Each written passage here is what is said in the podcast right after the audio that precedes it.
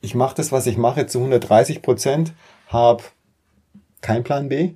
Also ich, ich, ich bin so extrem. Ich kann entweder richtig Gas geben oder richtig chillen. Ich weiß, dass, dass es Lebenskonzepte gibt, die auch funktionieren, wo du so einfach so gechillt durchs Leben gehst. Aber ähm, ich glaube, das ist nicht meins. Kennt ihr auch diese Menschen, die einfach immer ans Limit gehen müssen, die gefühlt jeden Tag um 5 Uhr aufstehen und sofort hoch motiviert sind, die volle Kanne an etwas glauben und alles tun, um ihre Träume umzusetzen? Also, ich bin leider nicht so, aber ich kenne solche Menschen und mit einem davon habe ich mich für diese Folge mal unterhalten. Hallo, ich bin Paul. Meine Arbeitswelt ist die von NGOs, sozialen Organisationen und Purpose-Unternehmen. Ich mag meine Arbeit und vor allem die Menschen, mit denen ich zu tun habe. Arbeit ist für mich mit vielen Chancen, aber auch oft mit hohen Erwartungen verbunden, mit Idealismus, Stress und Performance-Druck. In meinem Podcast frage ich Menschen aus meiner Arbeitswelt, wie sie mit diesen Erwartungen und manchmal auch Widersprüchen umgehen. Mein heutiger Gast heißt Clemens Mulukosi.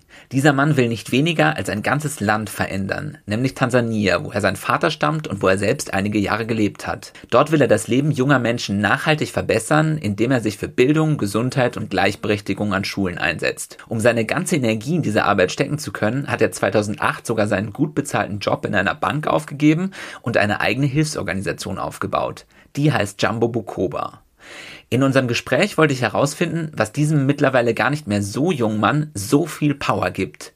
Clemens hat mir dann einige Tipps und Tricks verraten und mir zum Glück verziehen, als ich zu Beginn erstmal ziemlich ins Fettnäpfchen getappt bin. Felix, wie, äh, Felix. Ja, passiert mir aber öfter. Ist witzig, passiert mir öfter, dass mich Leute Felix nennen, schon in der Schulzeit. Es wäre mal wissenschaftlich interessant herauszufinden, wie das kommt. Du hast keine Ahnung. Nee, okay. aber es passiert. Es gibt Unterschied, also es gibt Leute, die nennen mich immer wieder Felix und das war schon in der Schulzeit so. Clemens, wie viel schläfst du durchschnittlich? Boah, könnte ich jetzt auf meine App schauen. Jetzt gerade ist nicht so gut. Jetzt gerade sind es vielleicht so fünf Stunden der Woche. Du hast eine App, die misst, wie viel du schläfst. Die misst meine Schlafqualität, die misst, wie lange ich schlafe. Ich habe eigentlich für alles, für alles, was geht, versuche ich Apps zu nutzen. Genau. Ich bin so ein Selbstoptimierer. Ah, okay. Was optimierst du noch so?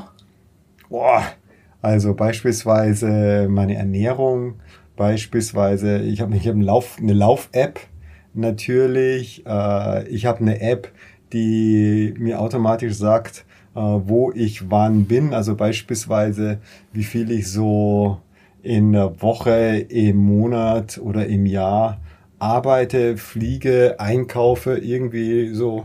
Also ich finde es irgendwie so ganz, cool. Aber sag mal, im Grunde genommen, der Ansatz ist für mich wirklich der, äh, ich möchte halt einfach fit und gesund sein. Ja, und ich glaube, dass man halt heute viele ist das die kurze Frage eigentlich? ja, das ist die kurze Frage, aber an der scheitere ich selbst immer, weil ich nochmal ah, okay. nachfrage. Also soll ich jetzt was weiter sagen? Nee, passt. Wie lange arbeitest du denn durchschnittlich? Was sagt deine App da pro mhm. Woche? Ich habe extra nochmal nachgeschaut. Ja, äh, jetzt gerade ist so Urlaubszeit, aber dann doch wiederum nicht Urlaubszeit. Pro Woche, nee, ich würde mal sagen, so am Tag so mh, hm, 10, 12 Stunden. Wie lange hast du das letzte Mal für einen Marathon gebraucht? Ganz einfach, 3,29, also 3 Stunden 29 Minuten. Bist du damit zufrieden? Gewesen. Wann läufst du den nächsten? diesen diesen äh, Oktober-München-Marathon mache ich einen Spendenlauf draus, wird eine, eine Zeit von 3,25 werden. Wenn ich das schaffe, habe ich jetzt schon 4.500 Euro als Zusagen. Ich muss noch ordentlich trainieren. Was wolltest du mal als Kind werden? Pilot. Wann warst du das letzte Mal gestresst? Puh, gerade vorhin.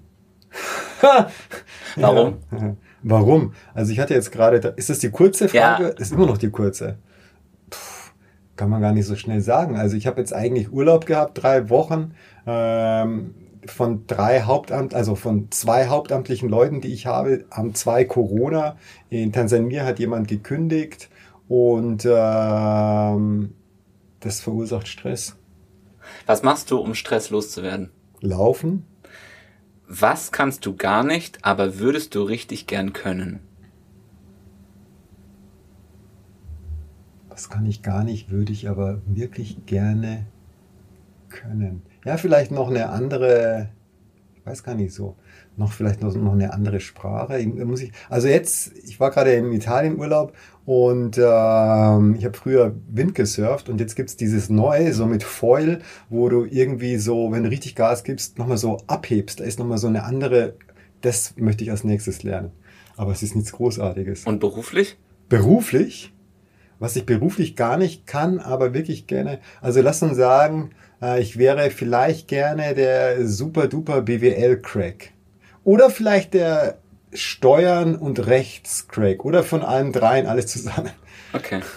Okay, das war die kurze Fragerunde.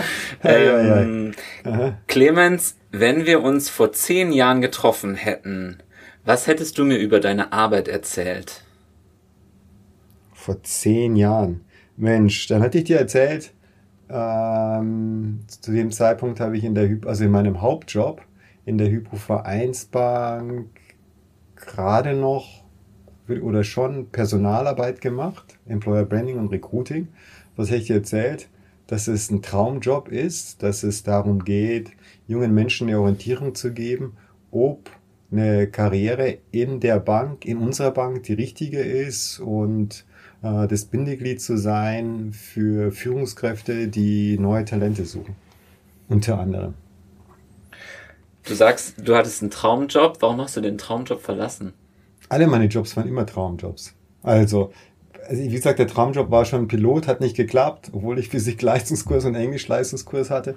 Ja, aber da habe ich Musik studiert, ja, war auch und dann auch in Bands gespielt, war auch mein Traumding. Ähm, ich bin eigentlich, eigentlich relativ konsequent. Ich setze mir immer Ziele und auch Zeitziele. Und wenn ich diese Zeitziele nicht erreiche, dann ziehe ich die Reißleine. Okay, also für alles, was du beruflich dir vornimmst oder generell im Leben, setzt du dir immer ein Ziel und dann so ein smartes Ziel sozusagen terminiert und so klar definiert und dann schaust du, bis dann will ich das erreichen und wenn nicht, dann. So war ciao. das bei den, so war das bei den, also so, so war das mit Musik. Ja, bei, dann war ich, dann habe ich in einer Agentur gearbeitet und habe Kommunikation und sowas studiert, also Abendstudium. Und äh, dann, und das war auch mein Traumjob. Damals war Werbung total angesagt. Da sind die Leute früher ins Kino gekommen, um ja alle Spots zu sehen. Und es gab die Kannrolle und sowas. Und äh, da war einfach der Punkt der, dass ich gemerkt habe, dass ich schon verhältnismäßig alt bin ja, also die sind halt alle sehr jung in der Agentur. Und nachdem ich zuerst den musikalischen Weg eingeschlagen habe, hatte ich da schon ein paar Jahre verloren. Und dann war die Frage, was bedeutet das danach im Alter? Bist du dann irgendwie so ein Grüßonkel, den die Leute tolerieren? Oder kannst du da noch was reißen? Also mit anderen Worten, das kannst du nur, wenn du irgendwie so Geschäftsführer bist. Das war zuerst ein, mein Ansinnen. Und ähm, ich habe aber dann gemerkt, nee, ist es doch nicht so und bin dann gewechselt auf Kundenseite. Genau. Also ich habe immer, ich habe immer eigentlich schon eine, eine, sag ich mal, eine klare Vorstellung von dem, was mir im Leben wichtig ist und, und hinterfrage das auch äh, regelmäßig. Und die Sachen verändern sich auch. Genau. Aber es ist immer, also ich mache immer nur Sachen, die wirklich, mit, wo ich mit Leidenschaft dabei bin. Ja, und ähm, deswegen sind es immer Traumjobs gewesen. Aber zwischen Banker und Social Entrepreneur, als den du dich jetzt bezeichnest, ist ja ein krasser Schritt. Mhm. Was war da die Motivation? Ja, genau. Also zum einen mal war ich ja kein richtig, also ich möchte es nicht kleinreden, aber ich war jetzt nicht ein richtiger Banker, weil ich zwar in der Bank gearbeitet habe, aber ich habe dort nichts gemacht, was Kerngeschäft ist. Sprich, ich habe dort äh, Kommunikation, Marketing, Branding, Employer Branding, äh, Sportsponsoring gemacht. So. Und äh, was war der, der Move, der Schritt? Äh, Im Grunde genommen, mein Vater, also da müsste ich jetzt, ich weiß nicht, wie ich das kurz sagen kann. Also kannst du auch hab, lang sagen. Das kannst du auch lang sagen. Das kann ich lang sagen, das ist gut. So, also, dazu muss man wissen, dass ich in München geboren, aber in Tansania aufgewachsen bin, zwischen meinem 12, äh, 5. und 12. Lebensjahr, dort auch in die Schule gegangen bin, so ganz normal, nicht internationale Schule, sondern ganz, ganz, ganz, ganz, ganz normal. Und meine Eltern hatten sich getrennt, dann sind wir wieder hier zurückgekommen. Meine Mutter, meine Schwester und ich habe hier mein Abi gemacht und sowas und ähm, dann eben tolle Jobs gehabt. Ja, unter anderem dann eben in der Hypo Vereinspark, Sportsponsoring, FC Bayern Sponsoring, war immer auf Champions League Auswärtsspielen unterwegs und Leute haben gesagt, sie geben mir Geld für den Job, den ich da mache.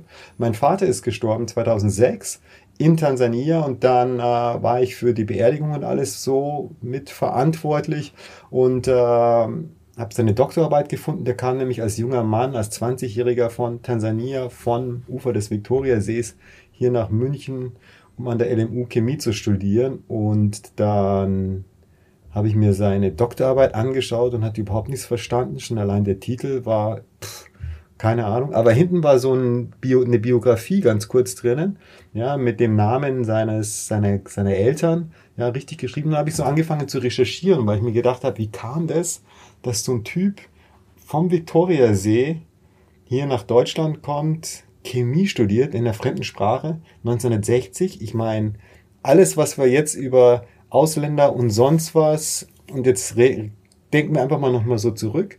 Ja, wie war das und alles Mögliche. Und dann habe ich angefangen, also über meine Familie, über den Volksstamm, zu dem ich gehöre, zu recherchieren, über Tansania, über Mensch, das war als letztes britisches Protektorat, davor war das Deutsch-Ostafrika, davor kamen dann die Missionare und, äh, und als ich das gemacht hatte, hat eineinhalb Jahre ungefähr gedauert, intensiv Internetrecherche und sowas, Bücher gekauft, so alte, habe eine Doktorarbeit gefunden, wo es Zitate von meinem Großvater gab, mhm. ja, was richtig cool war. Und äh, als ich das gemacht habe, oder während ich das gemacht habe, hat sich mein Blick auf die Situation in Tansania komplett verändert. Ja, weil zuvor war ich, wie soll ich sagen, halt irgendwie zuerst Kind, junger Mensch und irgendwie tolle Jobs, Werbung, Kommunikation, Sportsponsoring. Geld verdienen. Und so Geld verdienen, schöne Anzüge und ja, so ein Zeug. Und dann hatte ich auf einmal, dann wurden aus Zahlen, wie beispielsweise, dass in dieser Region wo mein Vater herkommt, die ersten Fälle von HIV-Aids aufgetaucht sind und in der Folge ein Viertel aller Kinder und Jugendlichen Waisen waren. Mhm. Daraus wurden dann Schicksale. Ja, daraus wurden, es wurde mir dann einfach sehr, sehr, ja, das wurden Menschen. Es waren nicht mehr Zahlen, sondern es waren dann auf einmal Menschen, junge Menschen, Kinder und ähm, und wie war das da aufzuwachsen? Von fünf bis zwölf hast du gesagt, hast du da Mit gelebt? deiner Unterbrechung, genau. Ja wie das war. Was war ich fand das, das eigentlich als Kind, eigentlich fand ich das als Kind super. Ja, weil, also was hat mir gut gefallen? Da ist immer so heiß wie jetzt, hier. Und ich glaube, wir haben jetzt gerade in dieser Kabine, ich weiß nicht. Es ist warm, ja. es ist warm, aber auch draußen ist es auch warm. Nee, also als Kind schön, hey, du kannst immer barfuß rumlaufen. Äh, der Indische Ozean ist da nicht fern. Also das, wo wir sagen, Mensch, lass uns mal in Urlaub. Nee, da kannst du einfach so hin. Im Garten gibt's Mangos, Papayas, da sind Affen auf den Bäumen und sowas das ist schon alles ganz schön, diese eine Seite. Die andere Seite ist halt einfach die, Mensch, in der Schule gibt's halt Prügelstrafe und äh, viele andere Sachen, die echt nicht so toll sind, die du aber nicht, nicht mh, hm, als, als so gravierend siehst, wenn du nicht die, den Vergleich hast. Ja, also ich bin nach dem Kindergarten in Tansania in die Schule gegangen. Wurdest du da auch geprügelt? Ja, genau. Ja, ja genau. Ähm, nach dem Kindergarten in Tansania in die Schule gegangen und dann war das alles für mich so ganz normal, dass halt das Schule ist. Hm. So, und dann bin ich aber dazwischen wieder und am Ende wiederum eben nach Deutschland zurückgekommen und da auch weiter in die Schule gegangen und da habe ich gemerkt, oh, Schule geht auch anders. Mhm. Ja, und hey, kann auch sein, dass du für jedes Fach ein oder zwei Bücher hast. Ja, und kann auch sein, dass in dem Klassenzimmer nur 30 oder 35 Kinder sind und die Leute sagen, das ist aber ganz schön voll. Mhm. Ja, was anderes als in Tansania. So, und äh, dann wurde mir halt auch deutlich, dass Mensch, diese tollen Jobs, die ich hatte, dass ich die halt, also ich bin echt einer, der ranklotzt. Ich arbeite, wie gesagt, weil ich ja die Sache mit Leidenschaft mache, echt gerne hart und sonst was. Deswegen bin ich auch meistens erfolgreich. Aber ich habe halt gedacht immer, das liegt daran, weil ich halt auch halt hart arbeite. Aber dann habe ich eben erkannt, hart arbeiten und sowas ist das eine Ding. Das andere ist halt, dass ich ein gutes Fundament mitbekommen Ja. hatte, was halt die Kinder und Jugendlichen in Tansania, mit denen ich so aufgewachsen sind und die es da jetzt immer noch gibt und so, die jetzt da aufwachsen, was die halt alles nicht haben. Und die können sich so reinhängen, wie sie wollen. Ja. Das ist ein Zufall, ja, dass es dann einen von, ich weiß nicht wie vielen gibt, wie meinen Vater, der sowas dann schafft. Und das hat mich dann eigentlich sehr traurig gemacht, weil ich mir so ignorant vorgekommen bin. Ja, weil wenn ich meine Großeltern besucht habe, ähm, dann haben die eine Kuh geschlachtet, da kamen 300 Leute, die haben das gefeiert, ich war der kleine König und sowas. Und dann eben zu realisieren, im Grunde genommen, wie verblendet man ist und wie ignorant man ist, dass man nicht sieht, dass die Leute wirklich ihr letztes Hemd hergeben, damit sie dir ein gutes Gefühl machen.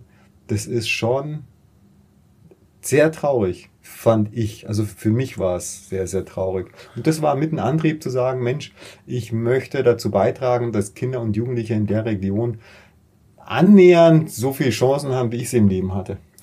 Du hast gesagt, dein Vater ja, hat es irgendwie geschafft, nach Deutschland zu gehen. Warum hat er das denn geschafft? Also es war so, als Tansania unabhängig wurde, so 60er Jahre, dann, das war ja nicht eine geplante Unabhängigkeit jetzt von den Engländern, sondern das war eine mehr oder weniger erzwungene von den Tansaniern, ja, und das war nicht so vorbereitet, dass man sagt, hey, da ist jetzt ein Land mit so und so vielen Millionen Einwohnern, was so groß ist wie Deutschland, Polen, Italien zusammen und die stellst jetzt möglichst gut auf für die Unabhängigkeit. Heißt mit anderen Worten, die hatten, als die unabhängig wurden, genau zwölf Einheimische mit einem Hochschulabschluss.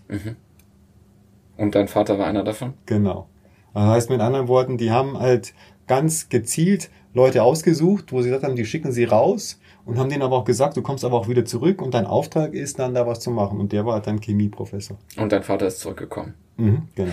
Du bist dann nach Deutschland gekommen als zwölfjähriger Genau. Schüler. 77? Wie war das für dich, in Deutschland da anzukommen und zur Schule zu gehen? Äh, eigentlich war es Horror, weil ja, wie gesagt, zum einen mal das Bildungsniveau in Tansania eben grottig ist, deswegen machen wir das, was wir machen.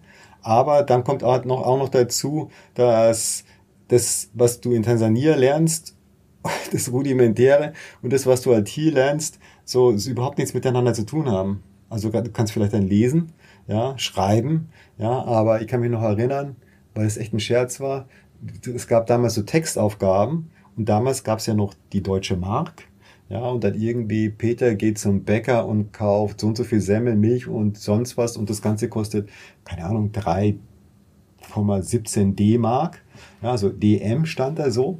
Ja. Und ich bin schon dran gescheitert, was DM eigentlich ist. Vielleicht Dänemark? Ist Ja, also im Grunde genommen, du hast halt überhaupt kein, also es ist einfach Druck. Du hast zuerst nach, nach Stress gefragt, Stress, ja, weil du hast ja keinen Plan. Hast ja, du Freunde gefunden? Dann, ich glaube schon, dass ich immer Freunde gefunden habe, aber halt immer letztendlich, ich bin ja so ein netter Kerl. Ja, so. und dann kann ich auch irgendwelche, dann versuchst du halt deinen Platz so zu finden. Also du bist halt dann nicht derjenige, der der Smarte. Ja, weil du hast ja keinen Plan. Bist du der Ja. Smarte? Das bist du da nicht. Also das bist du da nicht. So, und ich war dann eher so der, der mit den Streichen oder sonst was, genau.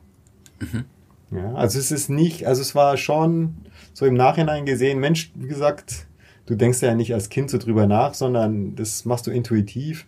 Das war schon richtig, richtig hart. Okay, wir waren bei deiner Motivation von dem Banker, oder du hast es Mhm. jetzt nicht Banker genannt, aber auf jeden Fall diesen Job zu wechseln und ja was ganz anderes zu machen. mhm. Du bist äh, ja Sozialunternehmer geworden. Was ist für dich ein Sozialunternehmer? Äh, ich stelle mir nochmal die Frage kurz zurück, Ja. weil ich ja nicht die Organisation gegründet habe, um Sozialunternehmer zu werden, sondern ich ja die Organisation gegründet habe, weil ich für die Kinder und Jugendlichen dort einen Beitrag liefern wollte. Ja, und dann war eben so die Überlegung, was soll denn das sein? Und der Punkt war der, ich wollte halt was machen, was wirklich nachhaltig ist. Ja, und deswegen ich denke schon ein bisschen so voraus. Ja, habe ich gesagt, okay, ich gründe jetzt zum Beispiel keine Schule. Ja, weil ich gedacht, dann gründest du dann eine Schule, verlierst irgendwann mal deinen Job, dann hast du ein Problem in Deutschland und ein Problem in Tansania. Sondern mein Ansatz war der, zu, einen Ansatz zu versuchen zu finden, der von der ersten Stunde an wirklich nachhaltig ist. Und das heißt, in die Menschen zu investieren. Deswegen Weiterqualifizierung von Lehrern, Lehrerinnen. Weil wenn ich heute aufhöre, haben wir trotzdem über 1700 Lehrer weiterqualifiziert, die als Multiplikatoren das weitergeben.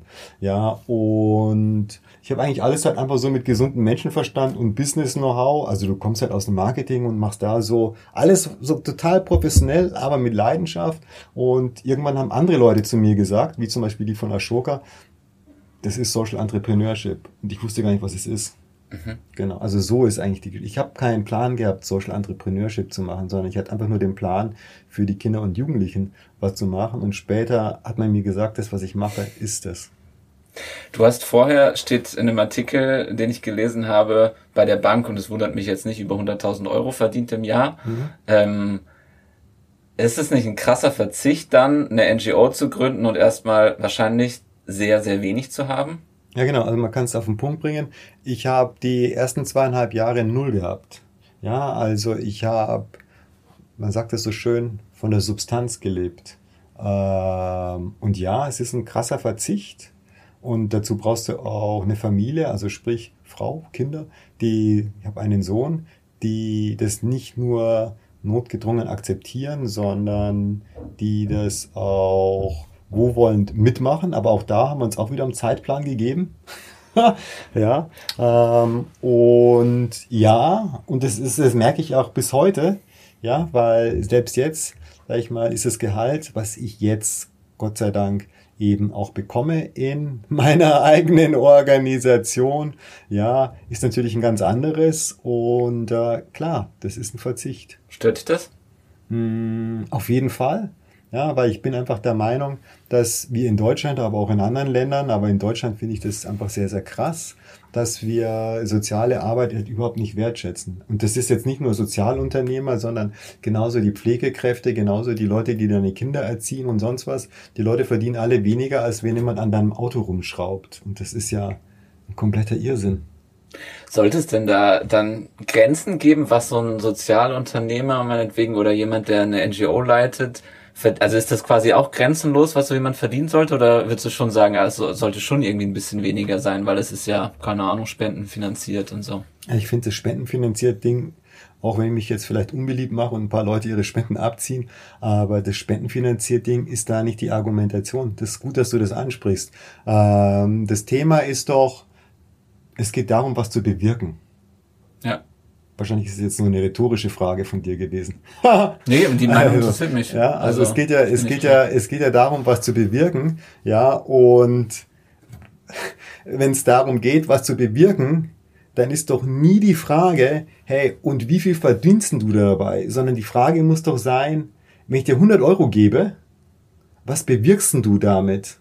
Ja, und insofern finde ich, ich weiß, ein Großteil auch der Stiftungen, Organisationen, Unternehmen, Privatpersonen und sonst was, mit denen wir auch zusammenarbeiten, die ticken so. Das darf man dann auch akzeptieren. Ja, aber ist für mich der völlig falsche Ansatz, wenn Wirkung im Mittelpunkt steht. Ich glaube, dass halt für viele Menschen Wirkung gar nicht wirklich im Mittelpunkt steht. Und deswegen kommen dann die Leute immer her und sagen, Mensch, wenn ich dir 100 Euro gebe, wie viel kommt denn dann an? Aber ich finde, es ist, und um deine Frage zu beantworten, ähm, ich finde, diese sozialen Probleme, also sind ja nicht nur die sozialen, also diese Probleme, die wir haben, mit denen wir uns beschäftigen, ich finde, die sind es wert, dass wir die besten Köpfe dafür bekommen. Ja? Und diese jungen Menschen, die echt viel in ihre Ausbildung, Studium und sonst was investieren, die eigentlich Bock hätten, sowas zu machen und denen du dann sagst, Edge Badge, du kannst zwar schon dein Wissen, dein Know-how, deine Leidenschaft da einbringen, um eben so ein komplexes Thema, was für die Welt wichtig ist, zu lösen, aber ja, wenn du es halt auf der Seite machst, dann kriegst du halt nicht richtig viel Geld dafür. Das ist ja ein kompletter Scherz. Ja, also ich finde, wir sind komplett bescheuert. Also, um es auf den Punkt zu bringen. Was sagst du deinem Sohn? Will der vielleicht in den sozialen nee. Bereich gehen? Nee, aber der wollte auch nie bei mir arbeiten, weil ich da sagt, nee, Papa ist so streng und alles Mögliche. Und äh, also ich bin halt so, sag ich mal, die Anforderungen, die ich an mich selber stelle, da fällt es mir halt echt schwer, diese Anforderungen nicht an mein Umfeld zu stellen, die jetzt beispielsweise mit mir arbeiten. Bist du ein guter Chef, Clemens? Oh, das müssen andere Leute äh, beantworten. Das, das müssen andere. Sag mal, ich habe nicht, nicht ich habe, sondern ich bemühe mich immer, ja, ein, ein sehr guter Chef zu sein. Ja, ähm, ich glaube, da kann man immer oder da kann ich immer dran weiterarbeiten. Ich weiß, dass es Leute gibt, die sagen, Clemens, du bist kein guter Chef. Ja, ist so. Dann gibt's wieder andere Leute, die, also und jetzt, wie gesagt, bin ich 57 und habe schon, oh, wie lange arbeite ich jetzt schon? Wahrscheinlich 37 Jahre oder sowas. Das heißt, ich bin immer noch mit Leuten von der ersten Stunde in Kontakt, ja, die mir schon signalisieren, dass ich scheinbar auch im Berufsleben ein, wie soll ich sagen, dann irgendwie so ein besonders menschlicher Mensch bin. Genau. Deswegen. Aber ich glaube, man kann immer besser werden. Ich kann immer besser werden. So, nicht mal. Es gibt ja diesen Brand 1 Artikel, mhm. der sagt, äh, der Titel ist der Unermüdliche. Mhm. Warum haben die das so genannt? Warum bist du unermüdlich? Was, was heißt das für dich? Ja, das eine ist, weil ich wenig schlaf. Also sagen wir mal so, ich habe halt viele Sachen vor und es ist halt schwierig, die vielen Sachen in einen Tag reinzukriegen. Und ähm, ich glaube, ich kann mich sehr, sehr gut motivieren. Und ähm, ja, Mensch, stehe halt in der Früh um 5 Uhr auf, um irgendwie zu laufen, noch ein bisschen so zu schwimmen, dann meinen Job zu machen und sonst was. Und ähm, ich bin halt ein Marathonläufer. Genau. Das heißt, du hast auch einen langen Atem. Ich glaube, das ist so das zentrale Ding eigentlich in der, im, im Job, ähm, diese Motivation zu haben. Dann kann man mhm. halt alles erreichen eigentlich oder sehr, sehr viel erreichen. Okay, es kommt mhm. schon drauf an, wo man geboren mhm. ist, ja, mhm. schon. Mhm. Ähm, und hat auch was mit Intelligenz zu tun. Aber trotzdem, die Motivation ist absolut zentral. Was würdest du Leuten, ich kenne viele Leute, die sich so sagen, ah ja, Job ist so, ein, ist so eins von vielen Sachen und ähm, Motivation ist so semi ausgeprägt. Was mhm. würdest, hast du einen Tipp, wie man diese Motivation entdecken kann, wie man so, so einen Drive entwickeln kann, wie du ihn hast? Hm, ich weiß ja nicht, ob das immer so gesund ist. Frag mal meine Frau, die, die würde sagen, Mensch, kannst auch ein bisschen runtergehen vom Gas. Also ähm, für mich ist halt die Frage, oder die Frage, die ich mir stelle, ist, was ist mir im Leben wichtig? Also was ist mir im Leben wichtig? Ja, und, und da auch eine Priorität. Also wir haben ja zuerst angefangen von wegen, ich bin so der Selbstoptimierer. Ja, also das zählt einfach dazu ein, dass ich möchte möglichst viel Lebenszeit noch gut miterleben von meinem Sohn, ja, meiner Familie, meiner Frau, aber auch von den Sachen, die ich mache, weil ich weiß, dass es wird arschknapp werden, ob ich meine Ziele mit der Organisation in meiner Lebenszeit noch so erreiche. So, also kann ich auf der einen Seite schauen, dass wir möglichst viel schaffen und auf der anderen Seite kann ich schauen, dass ich möglichst lange noch hier auf diesem Planeten bin. Ja, und, äh, und das treibt mich, also wenn man das ernst nimmt, gesagt, wenn du weißt, was du willst, ja, und dann, finde ich, geht's halt darum, ob du halt auch bereit bist, den Preis dafür zu zahlen. Also auch das dafür zu tun, was notwendig ist, um das möglich zu machen. Manche Leute erkennen, ich finde, dass halt viele Leute äh, gern, also dass die schon sagen, sie haben so Träume und sonst was, aber wenn es dann darum geht, jetzt lass uns nochmal sagen Marathon, weil es ist so simpel, ja, ich möge ja mal einen Marathon laufen, sagen ja viele Leute, ja, aber wenn es dann darum geht, Mensch, zwölf Wochen mal kontinuierlich durchzutrainieren oder sonst was, dann scheitern die halt relativ schnell. Und ich finde, daran zeigt sich, dass es halt einfach nur so ein Wunsch ist, aber ich bin halt nicht bereit, auch das dafür zu geben, was getan werden muss. Was verstehst du solche Leute, die nicht so unermüdlich sind, die nicht so durchhalten wie du? Ja, also sagen wir mal so, es, es kommt drauf an, was die sagen. Also, äh, wenn wir uns darauf einigen, dass dass ihr Wunsch halt einfach so ein Wunsch ist, ja, aber dass es doch nicht so die Priorität hat im tagtäglichen Leben, sondern dass im tagtäglichen Leben das halt doch wichtiger ist, dass ich aufs Oktoberfest gehe und ja, und wenig Schlaf und meine Ernährung mir eigentlich auch egal ist und sowas, äh, wenn sie das für sich selber auch sich so eingestehen können, ja, dass, es, dass das die Gründe ist, dass das ihnen dann doch wiederum wichtiger ist, als jetzt so einen Marathon zu laufen, ist alles komplett fein. Ich habe einfach nur ein Problem mit den Leuten, die, die, die so voll, ich sag's mal so, vielleicht despektierlich, so voll jammern, die, die sagen, Mensch, das will ich unbedingt machen, aber dann nicht bereit sind, den Preis zu zahlen. Also, sag ich mal, die Leistung zu bringen. Aber, okay, ja. okay, aber wenn jemand sagt, ich chill einfach gerne, ich habe gerne viel Freizeit, ich gehe gerne in die Berge, ist für dich. Äh, Finde ich total super. Manchmal bin ich sogar neidisch. Weil du das nicht kannst. Weil. Also ich, ich, ich bin so extrem. Ich kann entweder richtig Gas geben oder richtig chillen.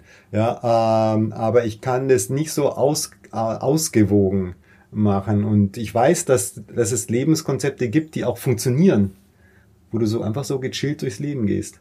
Aber ähm, ich glaube, das ist nicht meins. Hattest du mal sowas wie ein Burnout?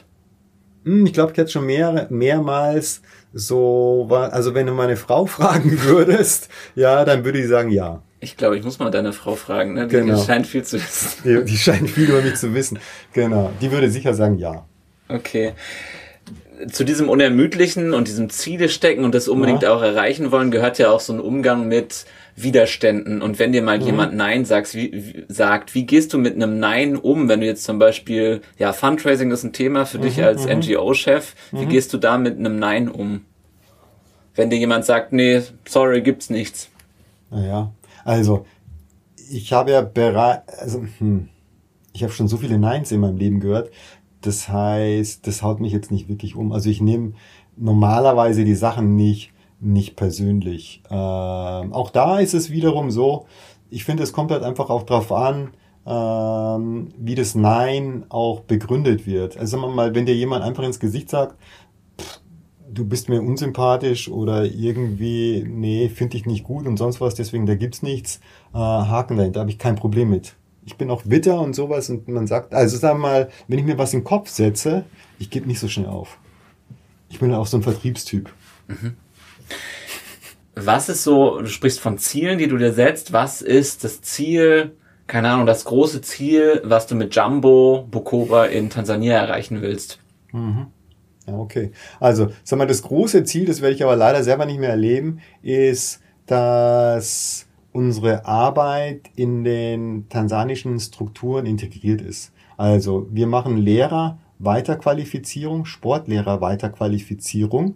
Ja, mit diesen Life-Skill Games klären die auf über HIV-Aids, jetzt über Covid, über Menstrual Hygiene, über Wash und solche Geschichten. Und es ist ja eigentlich total simpel. Wenn du in der Lehrerausbildung, nämlich in der staatlichen Lehrerausbildung, diese Inhalte bereits drinnen hättest, dann bräuchtest du uns nicht. Um dahin zu kommen, glaube ich aber, dass wir erstmal in mehreren Bundesländern, also mehreren Regionen in Tansania den Nachweis erbringen müssen, dass unsere Arbeit ja ebenso wirkt. Und jetzt machen wir das gerade eben seit zehn Jahren in einem, ja. Und es gibt 26 Bundesländer und äh, also das ist eins der großen Ziele. Wir machen diese Bundesjugendspiele, die veranstalten wir und ähnlich wie bei uns auch ist es natürlich auch vorstellbar, dass diese Bundesjugendspiele integraler Bestandteil des Curriculums und des Schulalltags sind. Dann brauchen wir das auch nicht machen. Mhm. Ja, wenn unsere Inhalte da drinnen wären. Heißt mit anderen Worten, dann würden wir zum Schluss äh, für Gewinnerschulen Schulbauprojekte finanzieren und sowas und würden eigentlich eher äh, so wie ein TÜV, ja, Schulen zertifizieren, die eben diese Inhalte gut vermitteln und die bekommen dann eben eine Förderung das ist eigentlich, wenn alles smooth laufen würde, äh, der fast große Plan. Der fast große Plan geht eigentlich noch weiter, aber das will ich auch nicht mehr erleben. Nämlich, dass wir eine zweite Stufe haben nach der Grundschule. Also die Grundschule ist in Tansania Primary School, geht von der ersten bis zur siebten Klasse. Wir haben in Tansania das Problem, große Arbeitslosigkeit. Mhm. Ja, die jungen Menschen müssen ihre Jobs selber kreieren und es geht darum, ja, die zu schulen so im Bereich Employability oder für einen nicht vorhandenen Arbeitsmarkt. Und es bietet sich natürlich an, dass wir das nach unserem Programm, nach der Grundschule, ja. ja. wenn die dann runtergehen und dann auf einmal wiederum vor dem Nichts stehen und dann noch viel frustrierter sind, weil sind sie nämlich schlauer, selbstbewusster und sowas, mhm. ja, dass wir dann ein Anschlussprogramm für die hätten. Ja. Aber das will ich auch nicht mehr erleben. Was ist denn da, was gibt's denn, was gibt der Arbeitsmarkt in Tansania her? Was kann man da werden? Also du kannst eigentlich, also man muss halt grundsätzlich sagen, dass in Tansania, also du kannst Beamter werden. Das ja, das ist so der ne? größte ne? Arbeitgeber. Safe. Und das wollen auch, wollen natürlich auch viele machen. Ja, du hast halt nicht so viel Industrie. Heißt mit anderen Worten, du hast im Grunde genommen, in, also jedes Jahr kommen 800, 900.000 Leute auf den Arbeitsmarkt, gibt aber nur 80, 90.000 formelle Jobs. Formelle Jobs. Ja, wo du so einen Vertrag und sonst was hast. Alles andere ist halt, Landwirtschaft oder Mensch, du hast da, du machst da dein Kiosk auf oder du fängst an irgendwie was zu schreinern und tust deine Betten vor die Hütte stellen, die du verkaufst und sowas. Und das ist ein großes Problem, weil das, das, das Bildungssystem Menschen, jungen Menschen vorgaukelt, dass sie dann so einen formellen Job kriegen. Aber so viele formelle Jobs gibt's dann eben gar nicht. Mhm. Ja, und das ist eine Challenge. Das heißt, wo, was machen die Leute, wenn man arbeitslos ist in Tansania? Kriegt man da irgendwas oder ich ist weiß dann von gar der nicht, Familie ob du eine Arbeits, sondern die hängen einfach so ab. Also im Grunde genommen die Leute, die ich so kenne, also die Leute sind halt dann frustriert. Also beispielsweise gab es jetzt mehrere äh, Jahre, wo zum Beispiel keine Lehrer mehr eingestellt wurden. Also lass uns sagen, du bist der Pechvogel der jetzt gerade noch sein super Lehrerstudium oder Lehrerinnenstudium fertig gemacht hat und morgen sagen die dir, wir stellen jetzt aber keine Lehrer mehr ein für drei Jahre. Ja, scheiße. Genau. Ja. Und, äh, und das ist halt in vielen Bereichen so scheiße. Genau, das ist echt tragisch. Passt das von der Temperatur noch oder sollen wir Alles fein. Okay. Alles fein. Ähm, du hast ja, ich kenne einige Leute, die jetzt auch hier im Impact Hub, die so Projekte oder ganze Unternehmen gegründet haben mit irgendeinem Mehrwert für Länder in Afrika, in Lateinamerika, also so über Grenzen hinaus faire Wertschöpfungsketten schaffen oder auch eine NGO aufbauen. Aber diese Leute, die ich kenne, eigentlich haben die alle, kommen die jedenfalls nicht aus den Ländern. Ähm, mhm. Du hast ja jetzt diesen, zumindest, also du hast einen Teil deines Lebens da mhm. verbracht, das heißt, du kennst die Menschen und wahrscheinlich auch einfach die Strukturen da vor Ort. Trotzdem wirst du, wie wirst du von denen wahrgenommen? Also von denen werde ich als Deutscher wahrgenommen. Als Weißer. Das heißt oft, wenn's, also wenn ich auf den Markt gehen soll, um irgendwas einzukaufen, dann verarschen die mich. Also heißt mit anderen Worten, ich zahle dann den gleichen Preis, den du zahlst wenn ich nicht aufpasse. Weil ich auch verarscht werde, okay. Genau. Ich stelle es mir wahnsinnig mhm. schwierig vor, deine Organisation zu gründen, weil deine Organisation oder eure Organisation hat ja einen großen Teil einfach, ich meine, das meiste läuft in Tansania, dass die Gelder mhm. besorgt ihr hier, die Projekte mhm. denkt ihr euch vielleicht teilweise hier aus, aber vor mhm. Ort macht ihr dann die Sachen. Mhm. Das heißt, ihr braucht starke Partner vor Ort, mhm.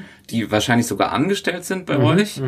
Wie funktioniert das, so eine Zusammenarbeit da über, über so eine krasse Grenze? Oh, ganz schwierig. Das ist auch gerade das, wo wir, wo wir jetzt gerade wirklich, wirklich knabbern und was jetzt gerade so eine, ich sag immer Sollbruchstelle.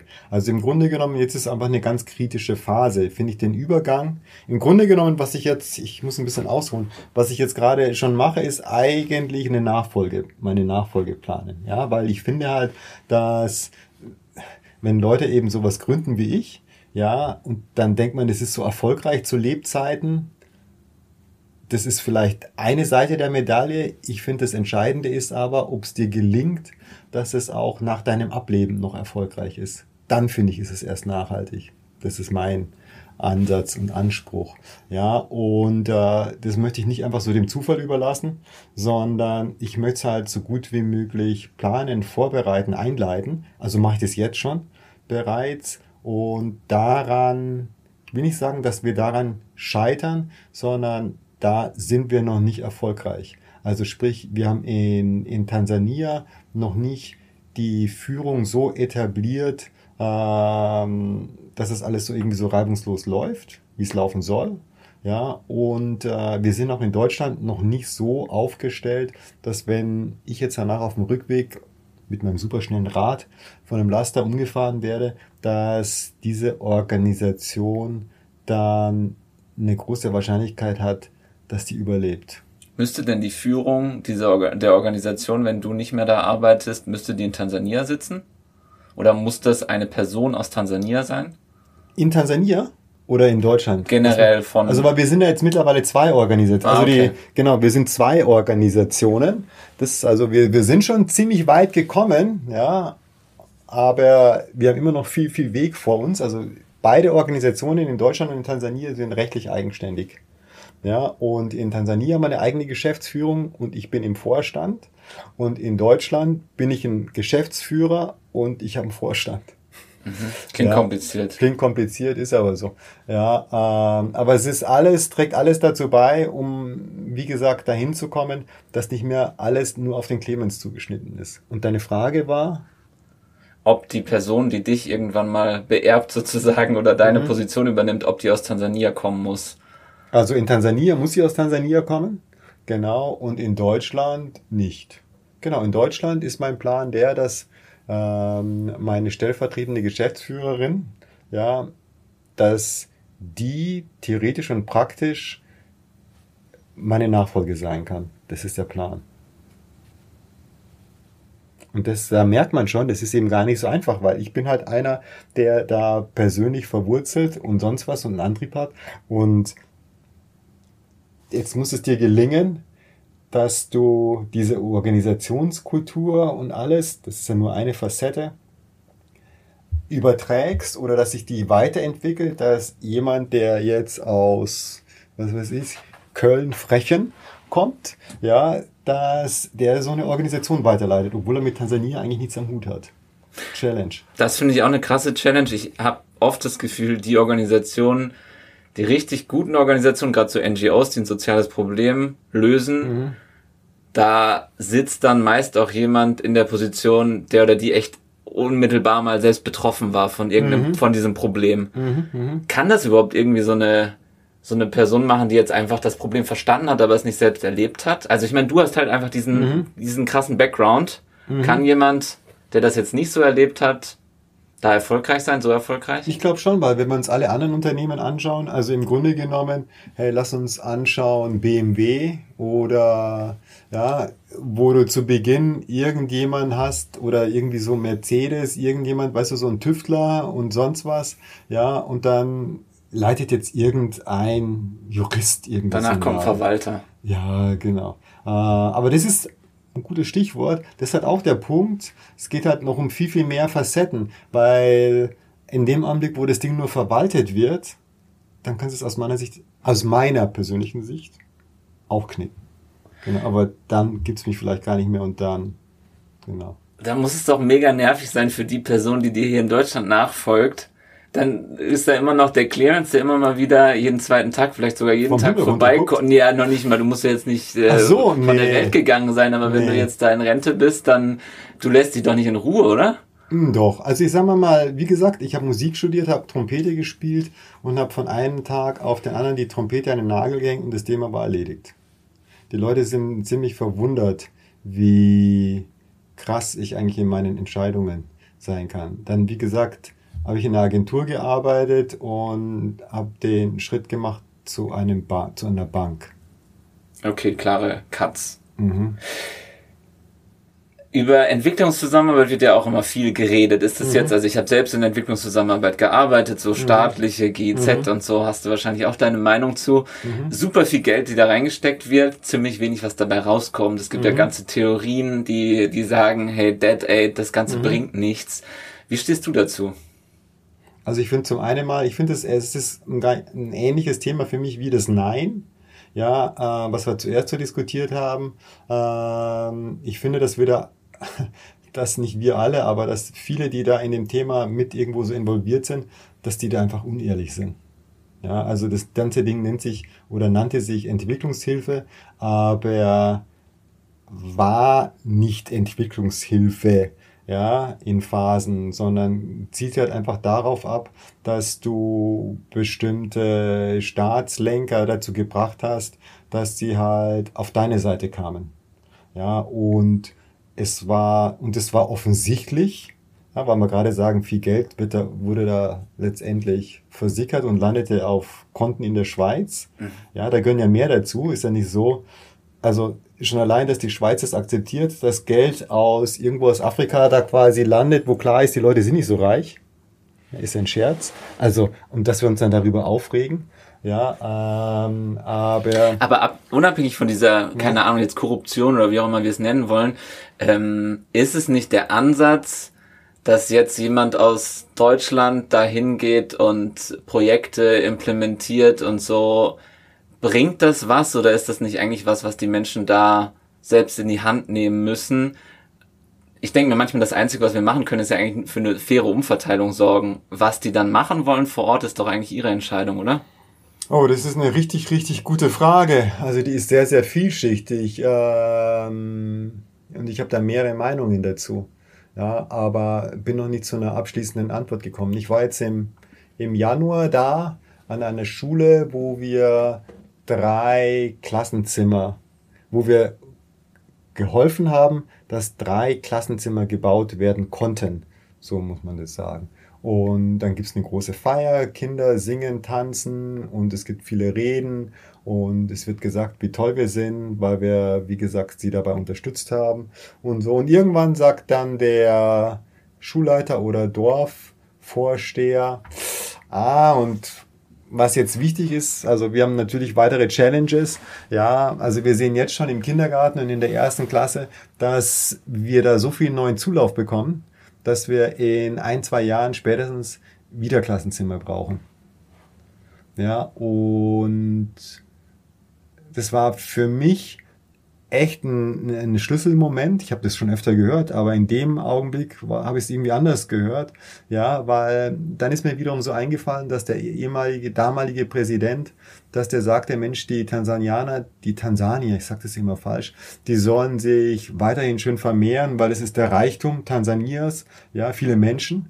Ja, und dann habe ich gesagt, hey, euer Präsident sagt euch, ihr sollt euch so vermehren, ja, und jetzt kommt ihr zu mir und sagt mir, ihr braucht in zwei Jahren wieder drei neue Klassenzimmer.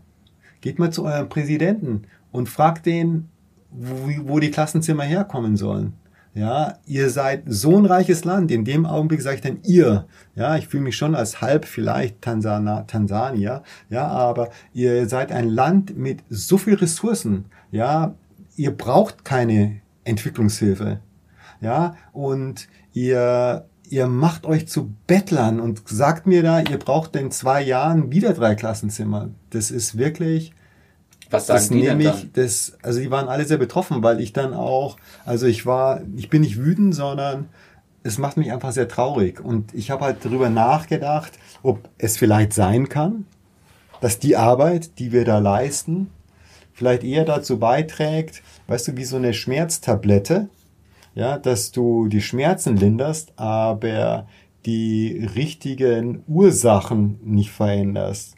Ja, und äh, also das Szenario könnte ja auch sein, da hilft keiner, du baust ja keine Klassenzimmer.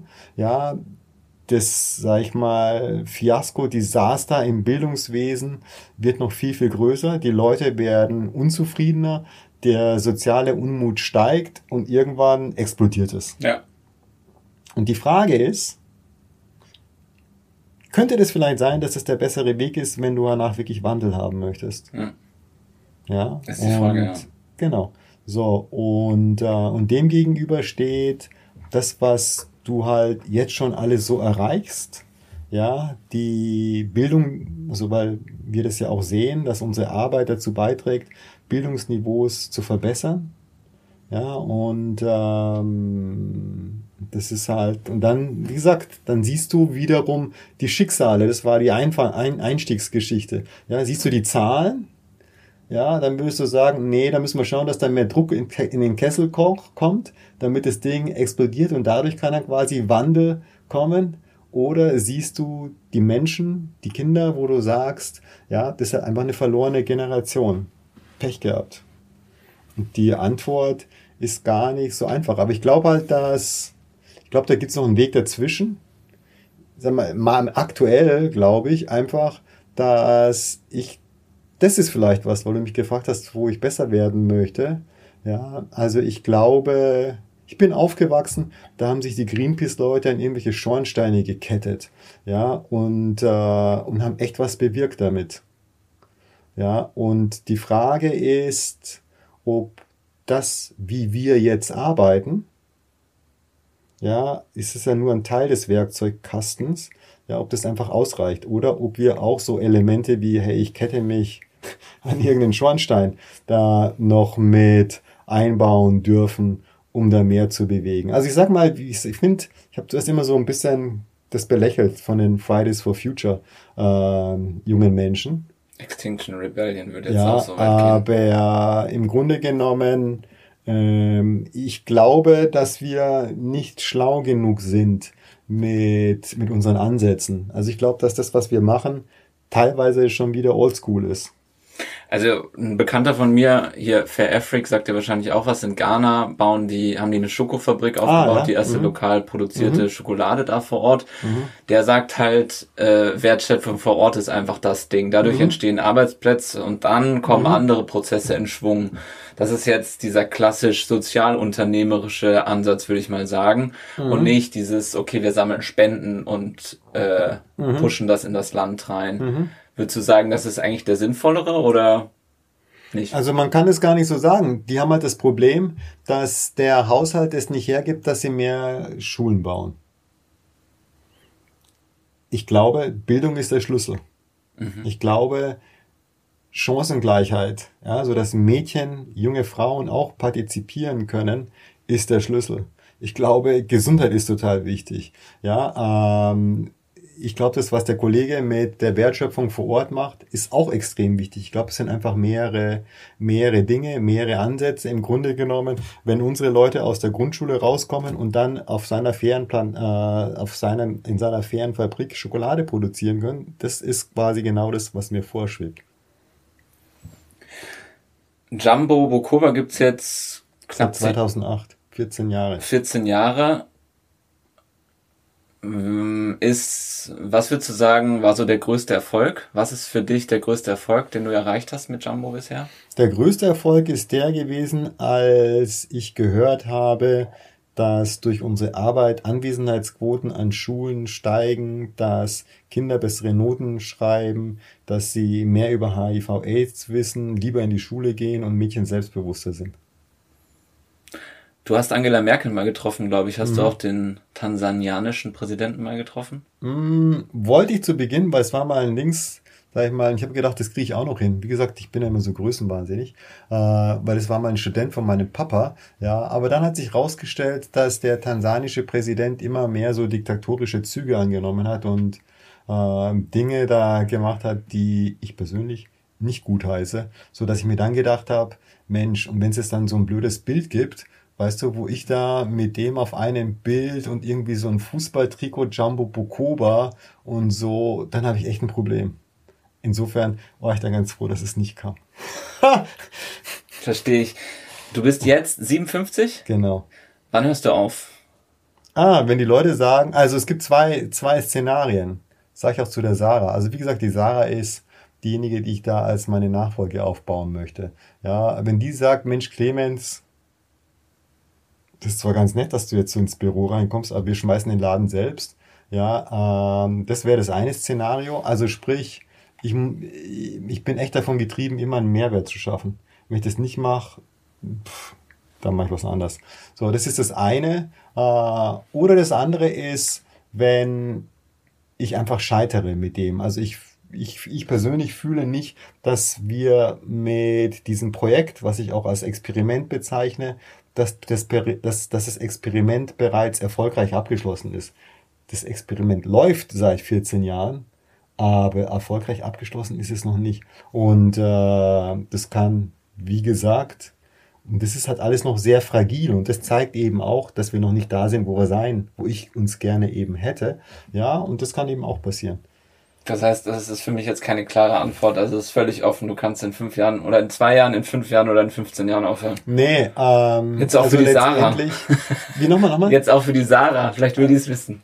Was will die, äh, und zwar die will was genau wissen? Wir dir eine Frage. Wann sie ja? Chefin ist vielleicht. Wann sie Chefin ist? Ja, äh, Mensch, wenn die das, wenn die das schafft, nächstes Jahr Chefin zu sein, kann ich nur sagen, Glückwunsch. Ja, genau. Also ich sag mal, ich krieg öfter mal in Tansania sagen, sag, sag, gibt es ein paar Leute, die mir das so sagen, ich hätte irgendwie so ein Founder-Syndrom, ich könnte nicht abgeben. Kann ich nur total lachen, herzhaft und sonst was. Äh, ich gebe total gerne ab. Die Leute müssen halt einfach nur das Ding, die Verantwortung übernehmen und auch die Probleme dann selber lösen. Genau. Also, es gibt noch so viele Sachen, die ich, die ich gerne mache. Ja. Also es passt für mich. Ich bin da Gott sei Dank frei im Herzen. Was ist das Ziel, wenn du mit Jumbo fertig bist? Was wäre dann so ein smartes Ziel? Das nächste? Mm, das habe ich jetzt, das habe ich jetzt noch nicht. Ja, weil ich wirklich mit Feuer und Flamme, mit Eifer und mit 130 Prozent jetzt da so dem verhaftet äh, bin. Und es war auch nicht so, dass ich Musik gemacht habe und gedacht habe, hey, was wäre das nächste? So bin ich gar nicht, sondern ich mache das, was ich mache, zu 130 Prozent, habe kein Plan B. Und wenn ich dann die Türe zumache, dann fange ich an den Plan B. Also dann fange ich an, dann ist es auch kein Plan B, sondern dann fange ich an, ja, neu in mich reinzuhören, ja, ähm, was mir wichtig ist, etc. Und, und bis jetzt ist es ein paar Mal in meinem Leben gut geglückt und sollte der, sollte sowas wiederkommen. Und ich glaube, heutzutage, wie gesagt, ist die Welt sowieso viel, viel unsicherer. Ja, und so Karrierewege sind nicht so vorgezeichnet. Ich glaube, das ist eine große Gabe und ich glaube, das ist wichtig, wenn man das eben kann. Keine Angst vor der Zukunft, sondern diese, diese Zuversicht zu haben. Ich definiere mich nicht nur durch meine Arbeit. Ja, das ist ein ganz, ganz großer Teil von mir, aber wie gesagt, ich war schon Musiker, ich war so ein Werbefritze, ich war ein Banker, jetzt, jetzt bin ich das.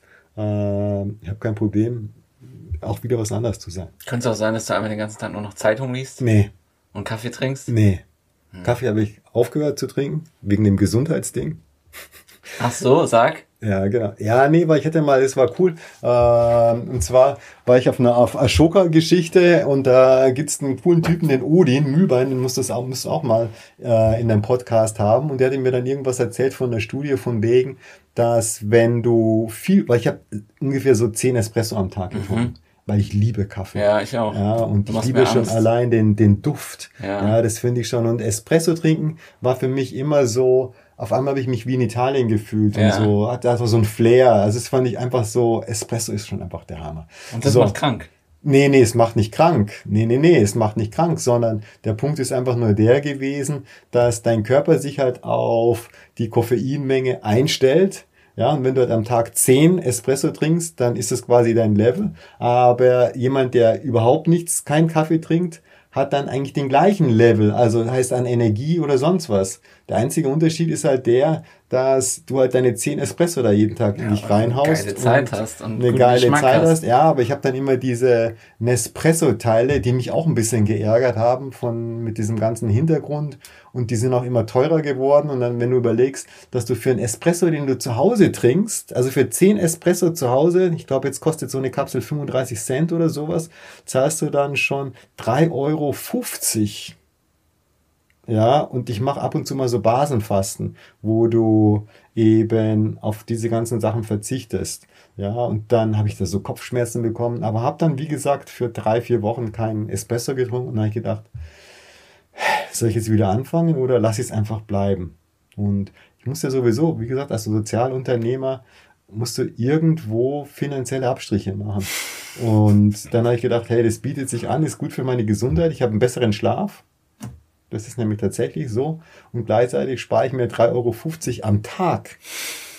am Tag. Ja. Rechne das mal hoch mit 365 ja, Tagen. Dann weißt du, was ich meine. Ja, äh, aber mit den 365 mal 3,50 Euro kann ich noch viel an, mehr Lebensqualität machen. Nee, wie gesagt. Aber ich versuche einfach so jedes Jahr gibt es irgendwas, was ich in meinem Leben, es ist nicht immer jedes Jahr, aber so in solchen Zeiträumen, dass ich irgendetwas in meinem Leben verändere. Also ich habe zum Beispiel dann auch aufgehört, davor diesen Zucker zu konsumieren, mhm. weil ich in meinen Espresso immer Leute, also meine Frau wieder, um die ins Spiel zu bringen, die haben gesagt, Mensch, Zucker ist total ungesund und eigentlich könnte ich den Espresso in das Zuckerkännchen gießen, weil ich so viel Zucker da reinnehme. Ja, und dann habe ich irgendwann mal aufgehört, Zucker zu nehmen.